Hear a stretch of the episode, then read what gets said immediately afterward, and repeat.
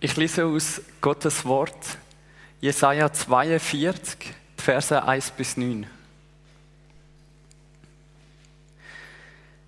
Siehe, das ist mein Knecht, den ich erhalte, mein Auserwählter, an dem meine Seele wohlgefallen hat.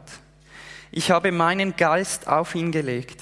Er wird das Recht zu den Heiden hinaustragen.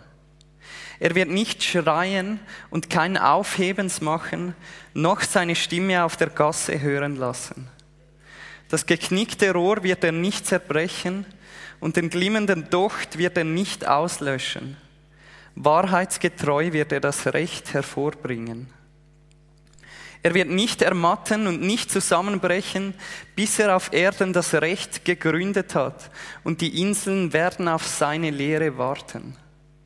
So spricht Gott, der Herr, der die Himmel schuf und ausspannte und die Erde ausbreitete samt ihrem Gewächs, der dem Volk auf ihr Odem gibt und Geist denen, die darauf wandeln. Ich, der Herr, habe dich berufen in Gerechtigkeit und ergreife dich bei deiner Hand und ich will dich behüten und dich zum Bund für das Volk setzen, zum Licht für die Heiden, dass du die Augen der Blinden öffnest die Gebundenen aus dem Gefängnis führst und aus dem Kerker die, welche in der Finsternis sitzen. Ich bin der Herr, das ist mein Name, und ich will meine Ehre keinem anderen geben, noch meinen Ruhm den Götzen. Siehe, das Frühere ist eingetroffen, und Neues verkündige ich. Ehe es hervorsprost, lasse ich es euch hören. Liebe FG Murten, ich bin sehr dankbar und freue mich, dass ich heute Morgen bei euch sein darf. Ich möchte mich bei euch allen bedanken für das Vertrauen, das ihr mir entgegenbringt, dass ich heute in die Gemeinde eingesetzt werde. Das ist ein großes Geschenk. Und ich freue mich, dass ich heute zu euch reden über einen Text aus dem Buch Jesaja. Weil Jesaja eines der spannendsten Bücher in der ganzen Bibel ist. Es gibt wenig Bücher, die so dicht angefüllt sind mit Theologie, mit wer Gott eigentlich ist. Es gibt wenig Bücher, die uns so eng die Verbindung vom Alten und vom Neuen Testament zeigen. Weil das Buch uns einerseits zeigt, dass Gott mächtig ist, dass er heilig ist, dass er großartig ist das sieht man besonders zum Beispiel in Jesaja 6, wo der Jesaja als Prophet eingesetzt wird und eine Vision hat. Und er steht im, im Thronsaal von Gott und das heißt, dass der Rand von Gottes Gewand den ganzen Tempel erfüllt hat. Und dass Engel um ihn herum sind und ihm Tag und Nacht zurufen, dass er heilig, heilig, heilig ist. Und andererseits zeigt uns das Buch Jesaja, dass Gott gnädig ist und barmherzig ist. Und das werden wir heute noch genauer zusammen anschauen. Es ist ein Buch, wo, wo so dicht ist und so reich ist und so gefüllt mit dem, wer Gott ist, was er auch für uns ist. Und gleichzeitig ist das Buch in einer unglaublich schwierigen Zeit entstanden. Das wunderbare und reiche Buch ist entstanden an einem Tiefpunkt der Geschichte vom Volk Israel. Genauer gesagt an einem Punkt, wo es gar nicht klar war, ob es das Volk noch länger geben wird oder nicht.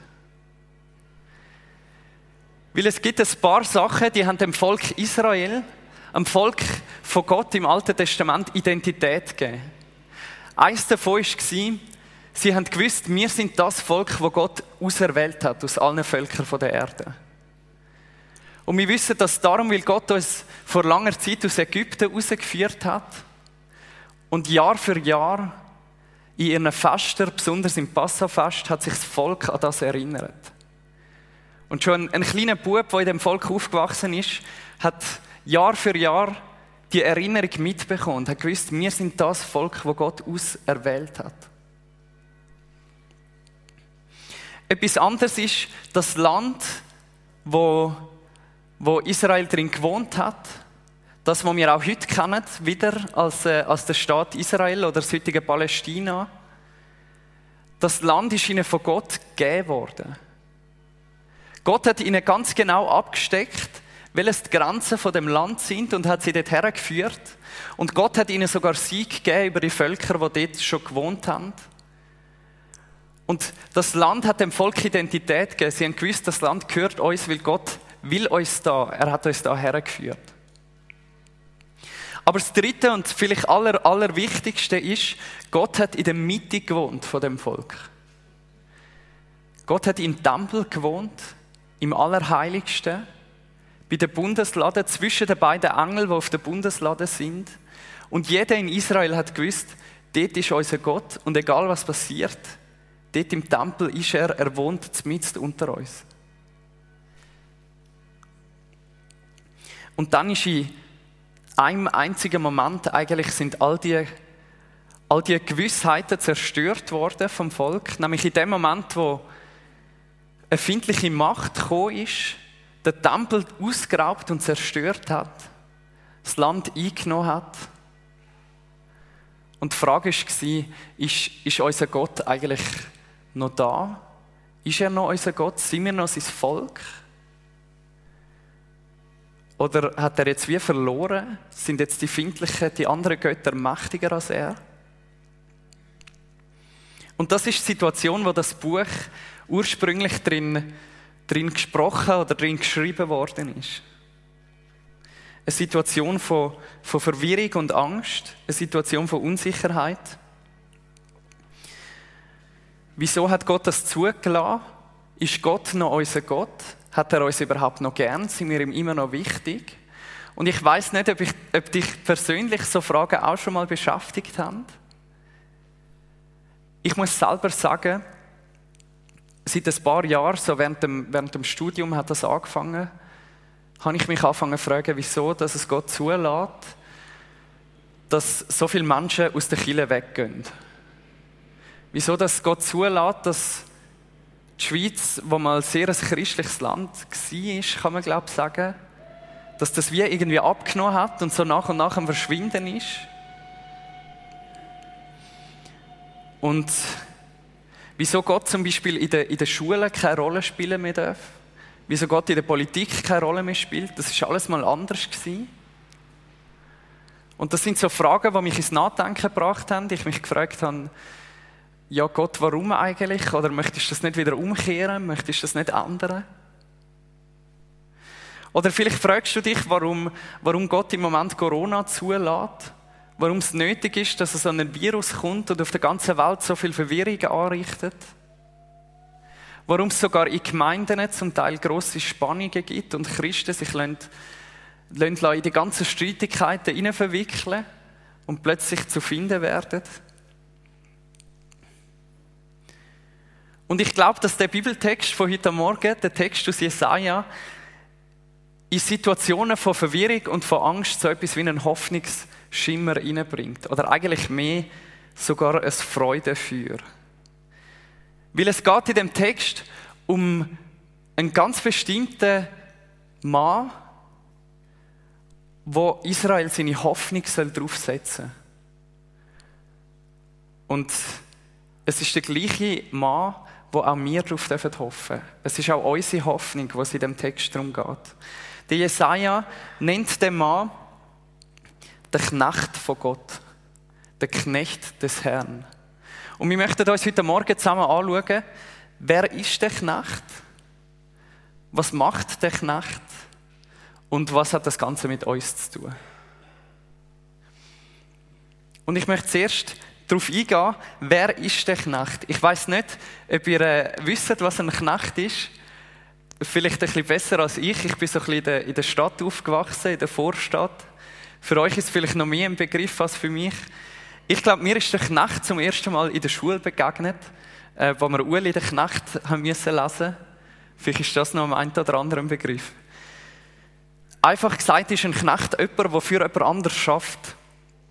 Jemand, der im im Auftrag von jemand anderem schafft, der nicht selbstständig schafft, sondern jemandem dient.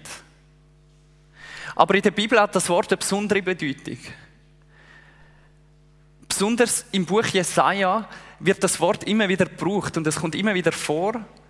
Und man merkt mit der Zeit, wenn man das liest, es geht um etwas ganz Bestimmtes. Jemand, eine, eine einzige Person ist gemeint mit dem Wort Knecht von Gott. Was wissen wir über den Knecht? Wir lesen im Jesaja 42, Vers 1. Da sagt Gott, siehe, das ist mein Knecht, den ich erhalte, mein Auserwählter, an dem meine Seele wohlgefallen hat. Ich habe meinen Geist auf ihn gelegt. Das Erste, was wir über den Knecht lernen, ist, Gott hat ihn ausgewählt. Gott hat Freude an ihm. Er freut sich über ihn.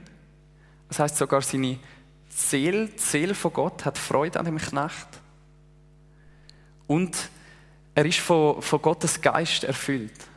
Gott hat seinen Heiligen Geist auf den Knecht geleitet.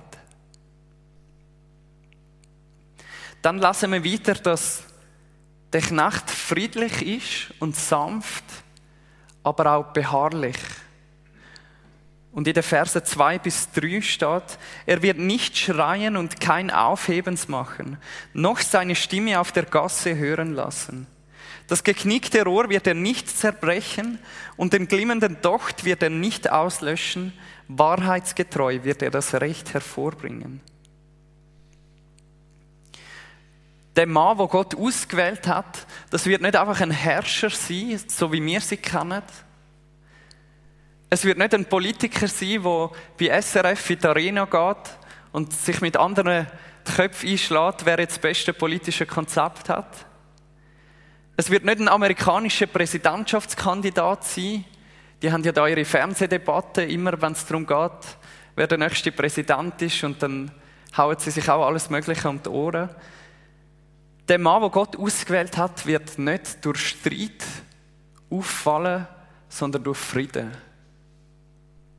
Er wird jemand sein, der sanft ist. Er wird jemand sein, der, ruhig ist, eine ruhige Art hat. Und es wird jemand sein, der sich um die Schwachen kümmert.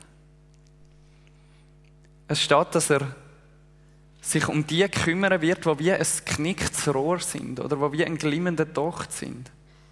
Um die, die wenig Kraft haben, die vielleicht einen ganz kleinen, schwachen Glauben haben, die nicht zu den Starken und Selbstbewussten gehören, zu den Erfolgreichen in der Gesellschaft, sondern zu denen, die, die halt schwach sind. Und er wird sich um die besonders kümmern. Sie werden ihm besonders am Herzen liegen. Und dann steht über den Knecht von Gott im Vers 6 etwas Besonderes.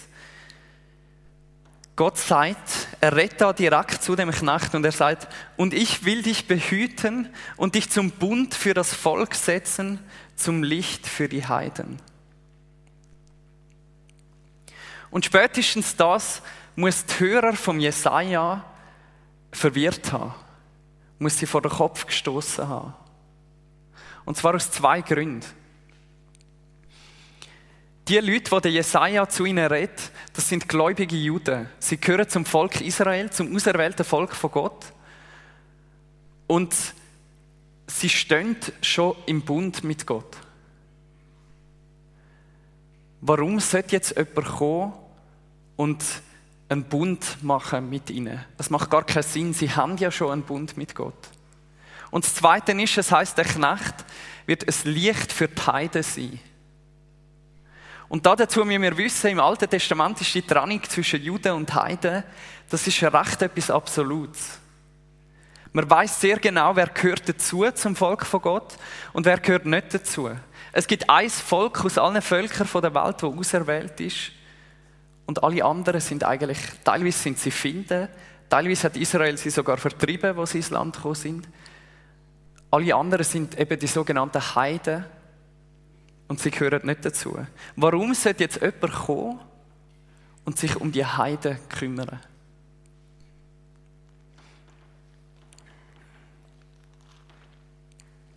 Und um das zu begreifen, möchten wir uns anschauen, was der Knecht eigentlich macht. Und spannend ist, in dem Text hat der Knecht von Gott sogar sehr viel mit den Heiden zu tun. Es steht im Vers 1, er wird das Recht zu den Heiden austragen. Im Vers 4 steht, die Inseln werden auf seine Lehre warten. Und mit den Inseln ist im Alten Testament, sind immer die Völker auf diesen Inseln gemeint. Und damit eigentlich auch wieder die Heidenvölker. Also wenn steht Insel im Alten Testament, kann man es fast direkt mit, mit Heiden übersetzen. Und dann eben im Vers 6, ich will dich zum Licht für die Heiden setzen. Also etwas, was wir lernen über den Knecht von Gott, wo eines Tages kommen wird. Er wird Gottes Wort zu allen Völkern der Welt bringen. Er wird Gottes, Gottes Wort nehmen und es nicht nur am Volk Israel geben, sondern auch allen anderen, allen Völkern auf der ganzen Welt. Es wird rausgehen und sich verbreiten zu denen, die vorher noch nicht dazugehört haben. Dann etwas Zweites, was er macht, der Knecht, das steht im Vers 7. Dort steht, dass er die Augen der Blinden wird auftun. Und ich glaube, das ist da in einem doppelten Sinn gemeint. Und zwar einerseits, dass der Mann, wenn er dann kommen wird, der Auserwählte von Gott, dass er wirklich zu blinden Menschen gehen wird und sie davon heilen wird. Dass er ein Wunder machen wird, dass Blinde, die blind geboren sind, plötzlich sehen können. Aber ich glaube, es ist auch in einem übertreiten Sinn gemeint. Und zwar für die, die blind sind für Gott. Und ich glaube, es heißt, dass der Knecht von Gott gehen wird und dass er denen, die nicht sehen können, dass es einen Gott gibt, die wie blind sind für die Realität und die Existenz von Gott, dass er ihnen wird die Augen auftun und ihnen zeigen, es gibt einen Gott und du kannst ihn kennenlernen. Und schließlich als drittes lesen wir im Vers 7, dass der Knecht von Gott die Bundenen aus dem Gefängnis führt und aus dem Kerker die, die in der Finsternis sitzen. Der Knecht Gottes wird kommen, um die, die gefangen sind, frei zu machen. Und wir erinnern uns, dass zu dieser Zeit das Volk Israel selber gefangen ist. Sie sind gefangen in einem fremden Land. Sie sind verschleppt worden aus ihrem eigenen Land. Sie müssen einer fremden Macht jetzt dienen. Und jetzt sagt der Prophet Jesaja zu ihnen eines Tages, es wird einer kommen und er wird euch befreien aus dem Gefängnis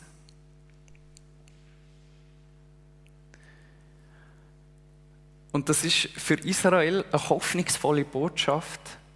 Aber was ist das Ganze eigentlich für uns? Was hat der ur uralte Text aus der Bibel mit uns zu tun?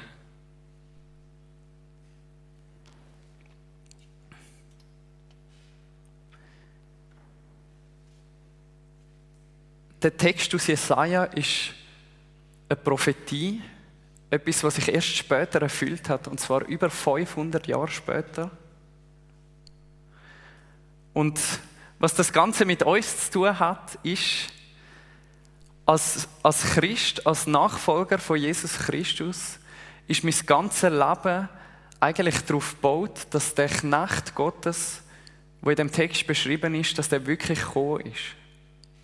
Dass sich der Text, dass das nicht einfach ein Märchen ist, dass es nicht irgendein so eine, eine kleine, ein kleiner Text zur Hoffnung, zum Hoffnung machen, so ein billiger Trost ist, sondern dass sich das wirklich erfüllt hat. Dass der Knecht von Gott eines Tages auf die Erde gekommen ist und dass ich ihn persönlich darf kennen Weil wo Jesus auf der Erde war, hat er all das, was in dem Text steht, erfüllt. Er ist sanft gewesen und er hat sich nicht unnötig gestritten. Das heißt, dass er sich immer wieder zurückgezogen hat, dass er in die Stille gegangen ist, dass er auf Gott gelost hat in der Einsamkeit. Er hat sich um die Schwachen und die Randständigen gekümmert. Zum Beispiel um die Aussetzungen, wo wirklich der, der Abschaum von der Gesellschaft sind und er ist gegangen und hat sie geheilt. Er hat sich ihnen immer besonders zugewendet. Er hat Blinde wieder sehend gemacht und er hat die Kranken geheilt.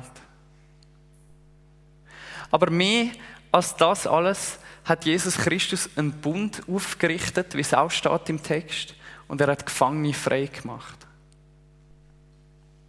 Was ist da damit gemeint? Nachdem Jesus sein ganzes Leben als Knecht von Gott gelebt hat, also im Auftrag von Gott unterwegs war, Gott gehorsam war, ist er ans Kreuz gegangen und dort gestorben. Und er ist ans Kreuz gegangen, um die Schuld von allen Menschen dafür zu zahlen. Um die Schuld von allen Menschen auf sich selber zu legen und zu tragen und dafür als Opfer zu bezahlen. Und durch das hat Jesus einen Bund geschlossen, einen neuen Bund, heißt es in der Bibel, ein Bund mit den Menschen. Und der Bund funktioniert so. Das Blut von Jesus Christus ist das Lösegeld für unsere Schuld. Für deine Schuld und für meine. Was immer wir gemacht haben gegen Gott, für das ist jetzt zahlt. Gott schenkt uns die Freiheit von dieser Schuld. Sie kann uns nicht mehr binden, sie ist jetzt weg, dafür ist zahlt. Und das ist damit gemeint, dass Jesus die Gefangenen frei macht. Weil Gefangene sind wir, ob wir es wissen oder nicht, ob uns der Gedanke gefällt oder nicht. Der Paulus schreibt im, im Römer 6, Vers 16, Wisst ihr nicht, wem ihr euch als Sklaven hingebt, um ihm zu gehorchen, dessen Sklaven seid ihr und müsst ihm gehorchen, es sei der Sünde zum Tode oder dem Gehorsam zur Gerechtigkeit. Mit anderen Worten, nicht nur der Knecht Gottes ist ein Knecht, sondern auch wir alle sind auf eine Art Knechte. Und die Frage ist nur von was letztlich. Wir glauben heute, dass wir, dass wir ach so frei sind von allem. Wir sind ja in einem freien Land, wir verdienen uns ein gutes Geld, wir können es ausgeben, wie wir wollen. Es kann uns niemand daran hindern, das, das zu machen, was wir wollen, den ganzen Tag. Aber ich glaube, wir sind gar nicht so frei, wie wir, wie wir immer denken. Aber Jesus Christus will uns frei machen. Und was heißt Freiheit? In der Bibel eben nicht einfach das zu tun, auf was wir immer Lust haben, den ganzen Tag, sondern eigentlich genau Jesus nachfolgen. Den Willen von Gott tun. Weil dort liegt eigentlich das wahre Leben. Und ich weiß nicht, aber vielleicht, wenn ihr mal eine Zeit gehabt habt, wo ihr so richtig frei sind und den ganzen Tag nur das gemacht habt, was ihr wollt, ich weiß nicht, ob das eine schöne Zeit war. Ich muss sagen, als ich das mal hatte, das war so zwischen, zwischen Militär und Studium, gewesen, da habe ich eine Zeit lang einfach den ganzen Tag eigentlich genau nichts gemacht und irgendwie Serien geschaut und das gemacht habe, wo ich, wo ich den Lust habe. Das ist überhaupt nicht Freiheit gewesen. Es ist überhaupt nicht das gewesen, was eigentlich ein Leben erfüllend macht. Und ich möchte dich heute Morgen herausfordern, dich selber zu fragen, ob du, ob du Knecht von irgendetwas bist. Und was auch immer das ist, ob es vielleicht Geld ist, ob es Sex ist, ob es Alkohol ist oder ob es auch nur das iPhone ist. Das sind alles Sachen, wo, wo gut sind und wo Gott uns gibt zum Geniessen. Aber all diese Sachen sind eben selber nicht Gott. Und wenn wir sie zu Gott machen und wenn all unsere Gedanken und unser Geld und unsere Zeit nur noch um das kreisen, dann wird es uns nicht in die Freiheit führen, sondern in Abhängigkeit. Aber der Knecht von Gott, Jesus Christus, sagt zu uns im Matthäus 11, Vers 28, Kommt her zu mir, alle, die ihr mühselig und beladen seid, so will ich euch erquicken. Nehmt auf euch mein Joch und lernt von mir, denn ich bin sanftmütig und von Herzen demütig. So werdet ihr Ruhe finden für eure Seelen. Denn mein Joch ist sanft und meine Last ist leicht. Und genau diese Einladung möchte ich dir heute Morgen aussprechen. Ob du jahrelang, jahrzehntelang Christ bist oder ob du vielleicht heute das erste Mal von Jesus gehört hast dass du kommst zu dem Knecht Gottes, zu dem, wo der knickte Tochter, nein, das knickte Rohr nicht zerbrechen wird und der glimmende Tochter nicht auslöschen wird, zu dem, was sanft ist, zu dem, was die Gefangenen frei macht, zu dem, was sich, um die Schwachen kümmert und zu dem, was einen Bund aufgerichtet hat, der nie mehr vergehen wird. Ich möchte noch beten mit uns.